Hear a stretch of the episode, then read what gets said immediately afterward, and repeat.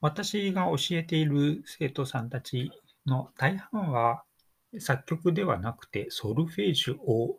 学んでいます。作曲を学ぶ人というのも中にはいるわけですけれども、絶対的な人数としては極めて少ないわけですね。ソルフェージュや音楽理論、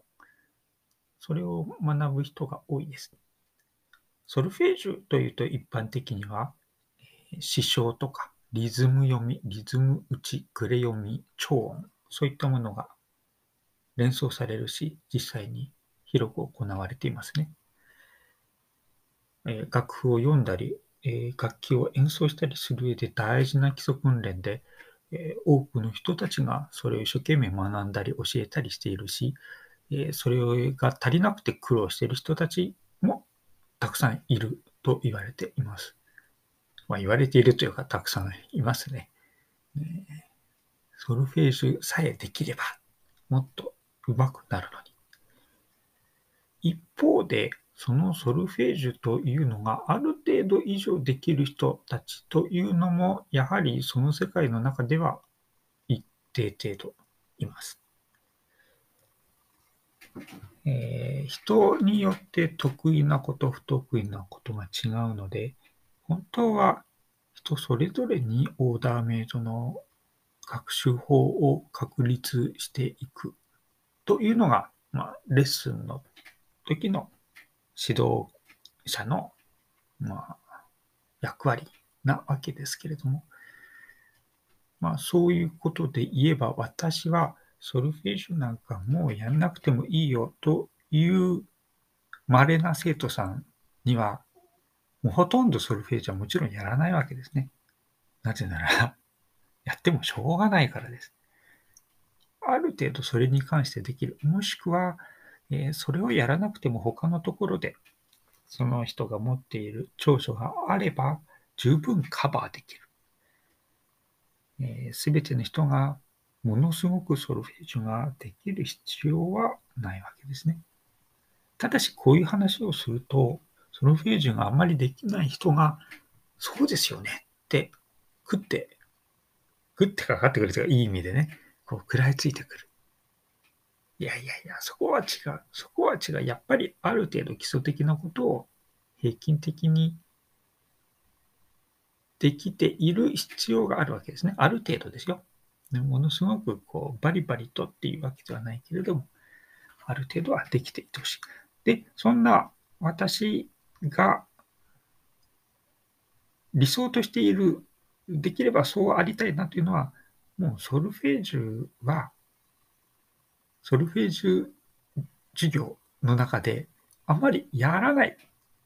やらないっていうのは本当にやってないわけじゃないんですよ。もう深い意味で、本格的な意味ではやってるんです。ありとあらゆる音楽の活動の中にソルフェージュというのは含まれているわけで、だからソルフェージュの何かだけを取り出してソルフェージュをやらなきゃいけないっていう段階は、さっさと終わりにしたい。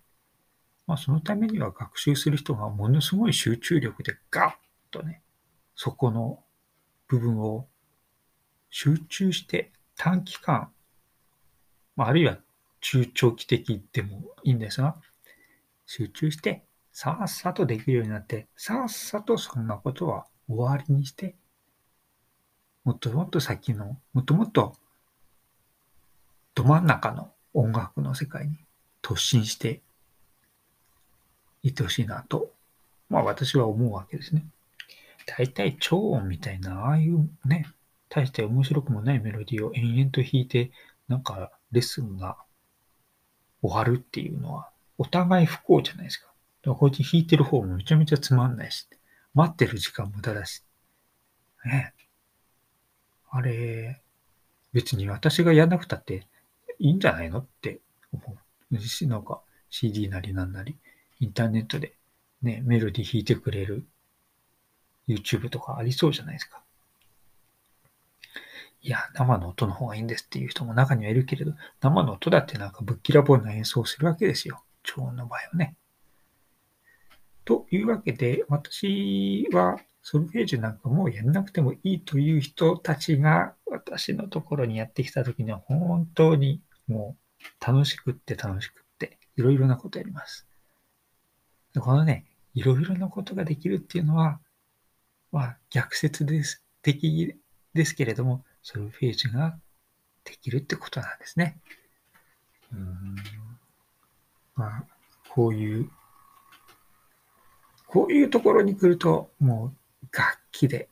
音楽で戯れるっていう時間を生徒さんと過ごすことができて、これになると本当に楽しいし、生徒さんもぐっぐっぐっと伸びていく。そういうね、なんか加速度的に状況が変わっていく。そしてどんどんどんどんピアノが上手くなっていく。そういうふうになるんですね。だから、ソルフェージュはもう思いっきり集中して、ダーってやって、さっさとそんなものはやらなくていいというところにみんな行ってほしいなと思います。